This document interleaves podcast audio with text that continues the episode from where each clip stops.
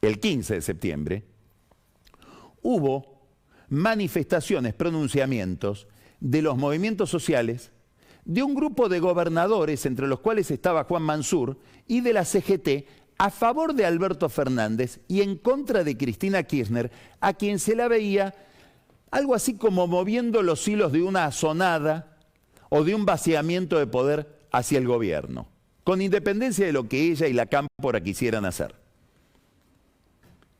Muy bien, eso fue una primera exhibición que en homenaje a la unidad interna después se disimuló y se trató de olvidar, de un grupo ortodoxo, podríamos decir de centro-centro derecha, que quiere el orden, que quiere el acuerdo con el fondo, que quiere que la Argentina normalice su economía por una vía clásica, entendiendo básicamente las restricciones que plantea el presupuesto, de respaldo a Alberto Fernández y de contradicción con Cristina Kirchner.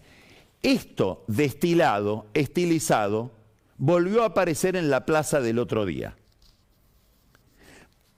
Alberto Fernández necesitó esa plaza para hacer una demostración de qué? De autonomía frente a Cristina Kirchner. ¿Para qué? Para demostrarle a los países que dirigen el Fondo Monetario Internacional que la derrota no lo afectó y que además él está en condiciones de negociar porque tiene el respaldo del oficialismo. Esta necesidad de hacer una demostración de fuerza mirando al Fondo Monetario Internacional se vio todavía más agravada después de la reunión que tuvo el gobierno con Cristalina Georgieva en Roma, que fue una reunión durísima, donde se encontró por primera vez el gobierno y centralmente Martín Guzmán y Gustavo Vélez con autoridades del fondo un poco cansadas de las postergaciones, de las excusas y de la falta de un plan económico por parte de la Argentina. Un cansancio y una presión que le llega al fondo también desde la Secretaría del Tesoro de los Estados Unidos. Por lo tanto, si uno sintetizara, diría que la plaza del miércoles pasado fue una plaza pensada para Cristina, pero pensada sobre todo para Georgieva. Fue la plaza de Georgieva una plaza de mayo del peronismo, del kirchnerismo, para la directora gerente del Fondo Monetario Internacional. Claro, todavía falta, está la plaza, pero falta el papel, falta el programa. Se promete, vamos a ver si logran llegar a tiempo, porque es un gobierno, como sabemos, con problemas con el calendario y con el reloj, que en la primera semana de diciembre va a entrar en el Congreso un programa plurianual que no sabemos, o mejor dicho, podemos sospechar, que no ha sido negociado con el Fondo Monetario Internacional. Es decir, estamos ante la perspectiva de que lo que presenten al Congreso después tenga que ser modificado en la negociación con el fondo. ¿Qué tendría que haber en un programa? Se lo vamos a preguntar después a Rapetti, pero muy probablemente una reducción del déficit fiscal importante, es imposible reducir el déficit fiscal sin licuar jubilaciones. Una actualización de las tarifas, o dicho de otra manera, una reducción de los subsidios, o por lo menos una estabilización de los subsidios, acorde con la inflación, lo que supone ajustarlo según la inflación, para que queden igual en términos reales.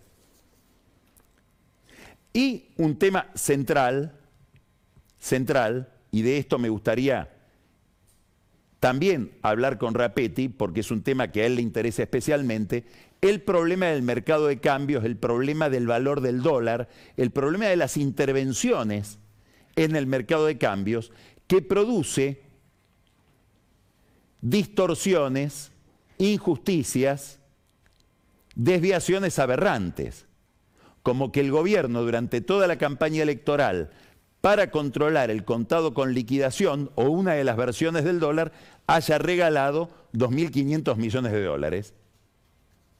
Que se lo fugaron no sabemos quiénes. Ahora no deben ser los amigos de Macri. Digo, si miro el fenómeno con las categorías con que ellos le reprochan a la oposición. En el corazón de este problema hay algo muy difícil de registrar para la cabeza de Cristina Kirchner, para la cabeza de todo este grupo que mira desde la izquierda el problema económico, que es el problema del déficit. Deuda y déficit, que lleva a más deuda. ¿Quieren escuchar la voz de alguien autorizado en este grupo político acerca de estas cosas? Una voz que viene del pasado.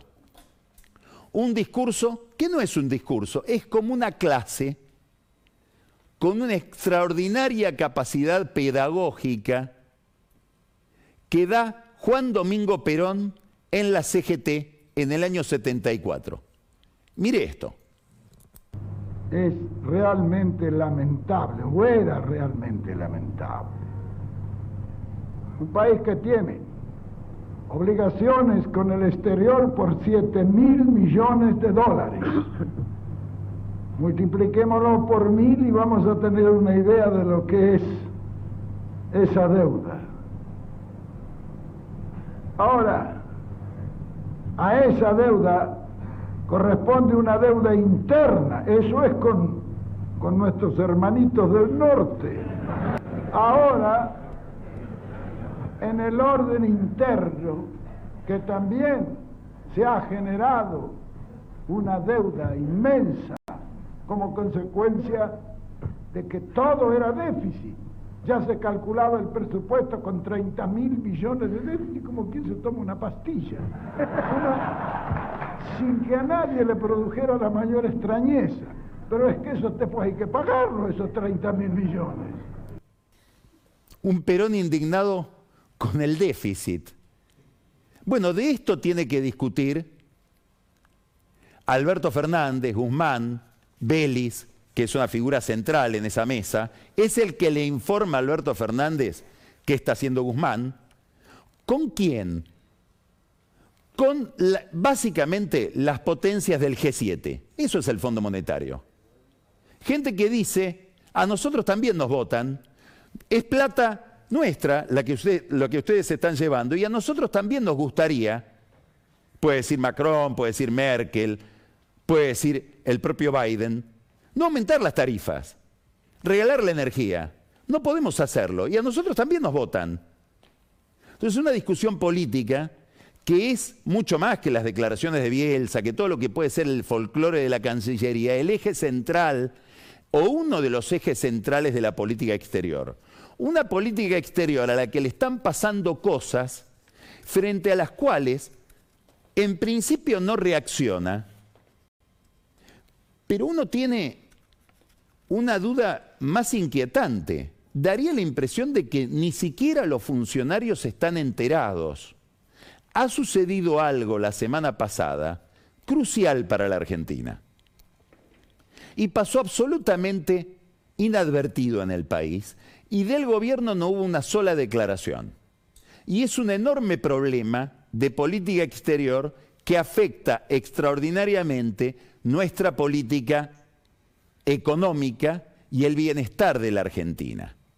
El gobierno, centralmente Alberto Fernández, para distanciarse de Bolsonaro y quedar simpático frente a las potencias occidentales, ha elegido abrazarse a una agenda que no está muy bien definida.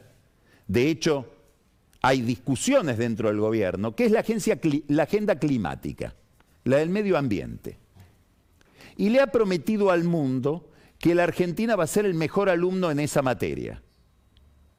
Esta es la relación de él con Europa y este es el eje de relación con Biden, ya que no puede coincidir con el gobierno demócrata de Estados Unidos en otras materias, como por ejemplo los derechos humanos en Cuba, Nicaragua o Venezuela. Muy bien. Hasta se llegó a pensar, y de manera un poco audaz, Guzmán llegó a proponerlo, ablandar la relación con el fondo a cambio de iniciativas climáticas, lo cual es bastante ingenuo o revela cierto desconocimiento del mundo. Bueno, en este contexto de problemas, la Comisión Europea sacó la semana pasada una resolución para dictar un nuevo reglamento ¿Qué pretende limitar el consumo en Europa para los europeos, que los europeos no consuman bienes que provienen de zonas afectadas por la deforestación, es decir, por el achicamiento de los bosques. Y enumera entre las materias primas que se dejarían de consumir si se determina que surgen de zonas que han sido deforestadas, la soja, la carne de vacuno, el aceite de palma, la madera, el cacao y el café. Es decir, es una regulación, es un reglamento que le, pega en el, corazón al comercio del Mercosur con Europa. ¿Alguien habló de esto dentro? ¿Estará enterado Alberto Fernández? ¿Santiago Cafiero sabrá que esto sucedió la semana pasada? ¿Qué opina la política ambiental del gobierno respecto de este tema? ¿Tiene algo que decir? No habrán hablado de más porque ahora van a tener que tomar una bandera propia frente a este reclamo ambiental. De hecho, a la reunión de Glasgow el gobierno fue con tres posiciones distintas. No era la misma la posición la del ministro de Medio Ambiente Cabandier que la del ministro Domínguez, por ejemplo, de Agricultura. Es más, en el Congreso hay quienes creen que Cabandier considera que para cumplir con los estándares ambientales hay que destruir buena parte del rodeo ganadero de la Argentina. Escuche lo, eh, escuche lo que estoy contando. Renunciar a tener ganado. ¿En qué informe técnico se basará? No sabemos. ¿Qué quiero decir? Que mientras estamos discutiendo cuestiones probablemente marginales, está sucediendo o están tomándose decisiones que afectan centralmente el corazón de la economía productiva de la Argentina, sin que el gobierno esté enterado. Es decir, que hay algo que falla no en la negociación con el fondo, falla en todas las relaciones económicas del gobierno con el exterior. Todo este cuadro tiene un resultado, que es que este fin de semana, y vuelvo a lo simbólico, aparece una nueva formación dentro del Frente de Todos que podríamos llamar es la izquierda que empieza a bajarse y a separarse. Se llaman soberanes, inclusivo. Soberanos, soberanas. Ahí están Alicia Castro, Amado Budú, Gabriel Mariotto, Milagro Sala, Fernanda Vallejos, Jorge Kreines, que es importante porque es nada menos que el encargado de Relaciones Internacionales del Partido Comunista, que es pequeño, pero decisivo en la militancia de la izquierda del Frente de Todos. Daniel Catalano, a quien mostró recién Alfredo Leuco explicando, él decía como si estuviera en Suiza las elecciones en Venezuela, es sindicalista de ATE de la capital. ¿Y hay que hubo en este lanzamiento de esta agrupación interna? Críticas a Alberto Fernández, críticas a la política exterior desde la izquierda.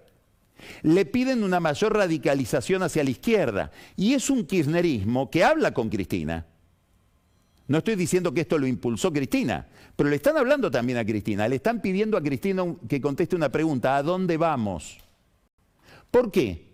porque es una izquierda kirchnerista, una izquierda peronista, filoperonista, marxista, que mira cómo creció en los últimos dos años el trotskismo hasta convertirse en la tercera fuerza de la Argentina y haber duplicado su nivel de votos a nivel nacional. Entonces estamos viendo que hay una gran discusión dentro del frente de todos y que el acuerdo con el fondo, dicho de otra manera, y perdón por la palabra, el ajuste, debe realizarse en el marco de este debate político, de esta deliberación. ¿Qué pedían los de soberanes? Consulta popular.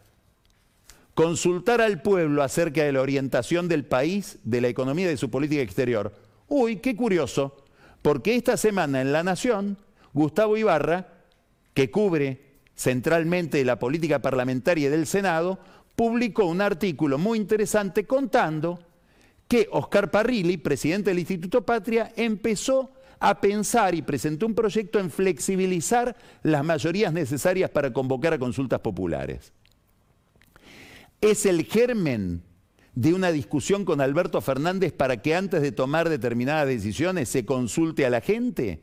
¿Es una respuesta para calmar a las fieras de la izquierda que le están diciendo a Cristina, Cristina, ¿hacia dónde nos está llevando? ¿No vinimos para esto? Signo de interrogación, pero son preguntas que están ahí, que se abren.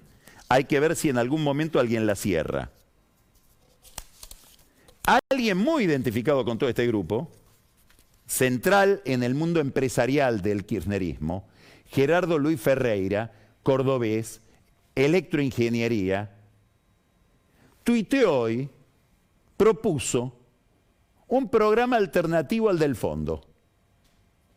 Que se armen con las exportaciones argentinas, como si fueran de él, un fideicomiso a partir del cual se haga una gran negociación con China y Rusia para de esa negociación obtener los recursos, las inversiones, que al cabo del tiempo le permitiría a la Argentina pagarle al Fondo Monetario Internacional, no ahora.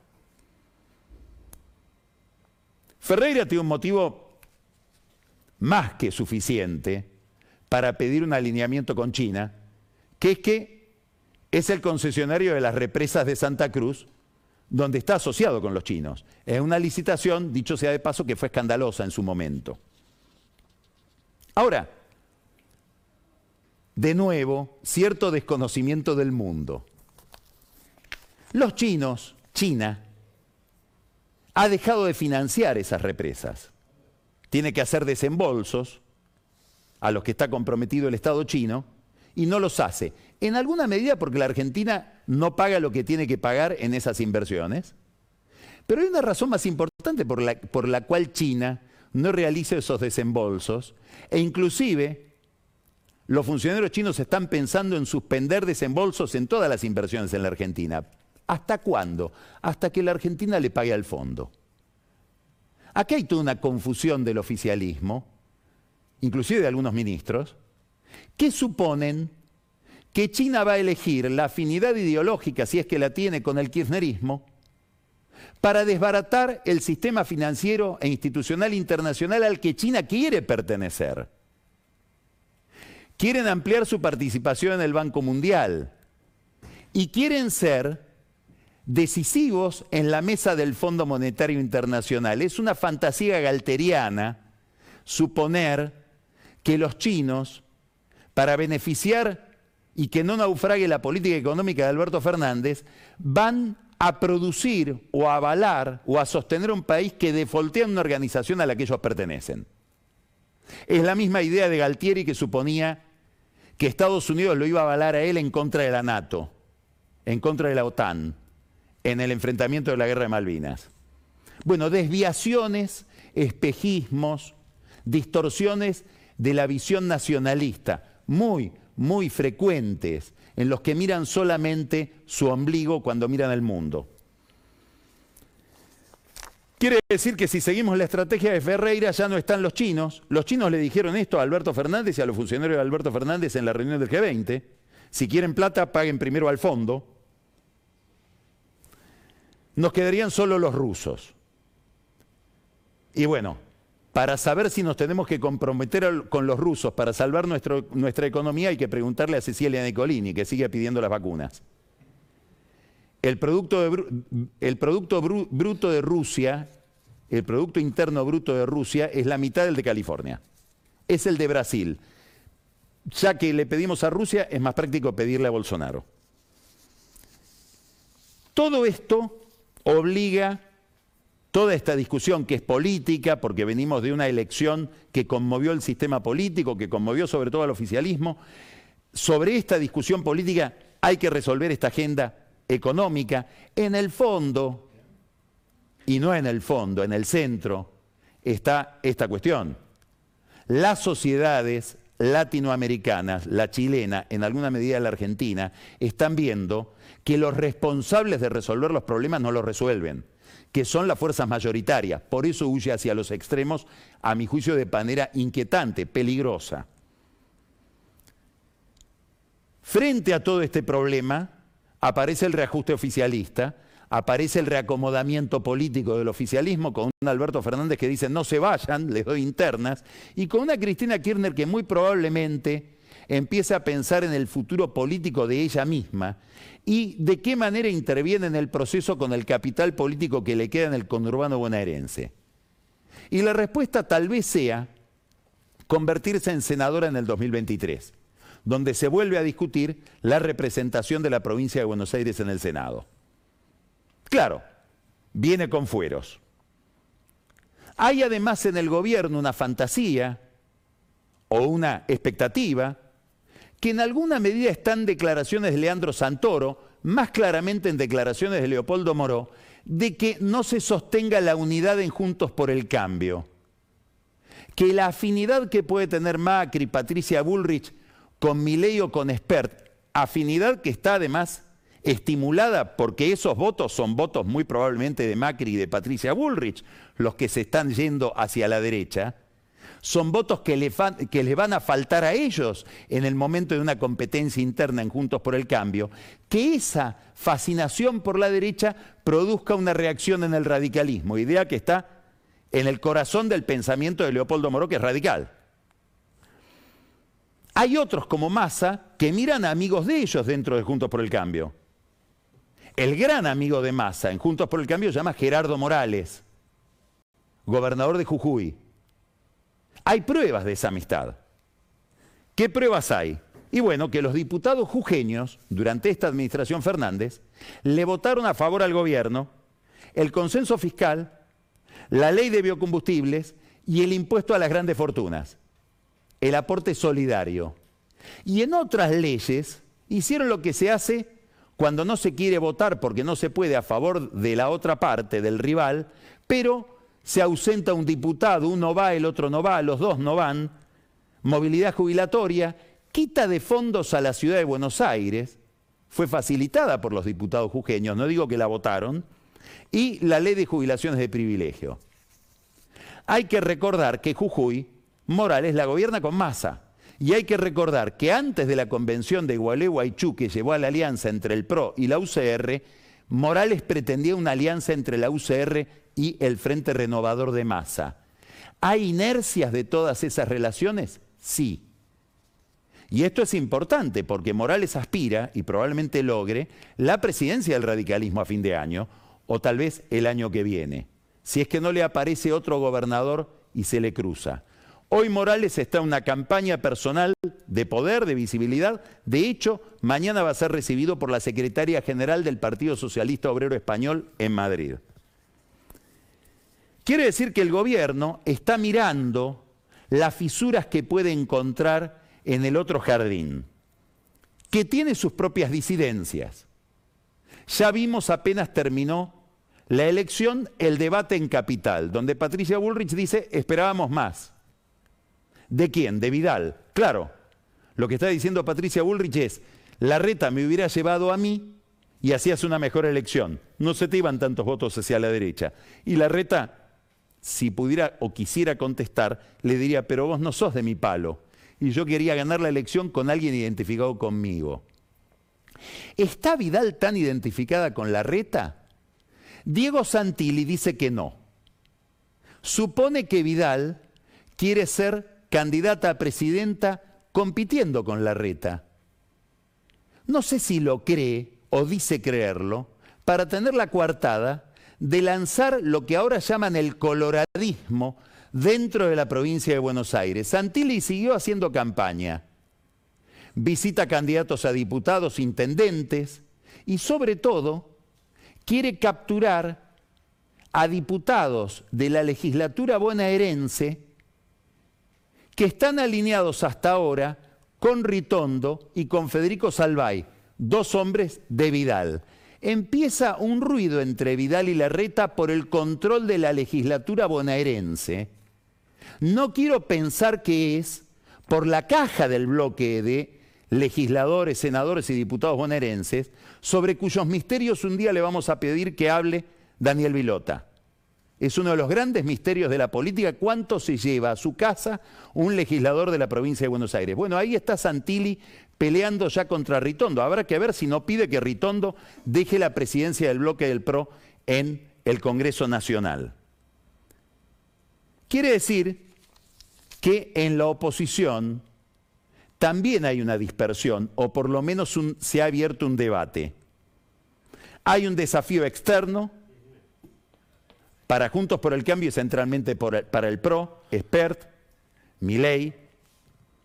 Hay muchos más candidatos que antes. ¿Por qué? Y porque hay un partido del radicalismo que reclama con derecho otro lugar en la mesa porque tiene una cantidad de figuras competitivas. Y hay algo muy importante, menos poder de Cristina. No hay que olvidar que el gran pegamento, el gran motivo de cohesión de Juntos por el Cambio fue la amenaza de una hegemonía kirchnerista. Despejada esa amenaza, probablemente haya un factor menos de unidad.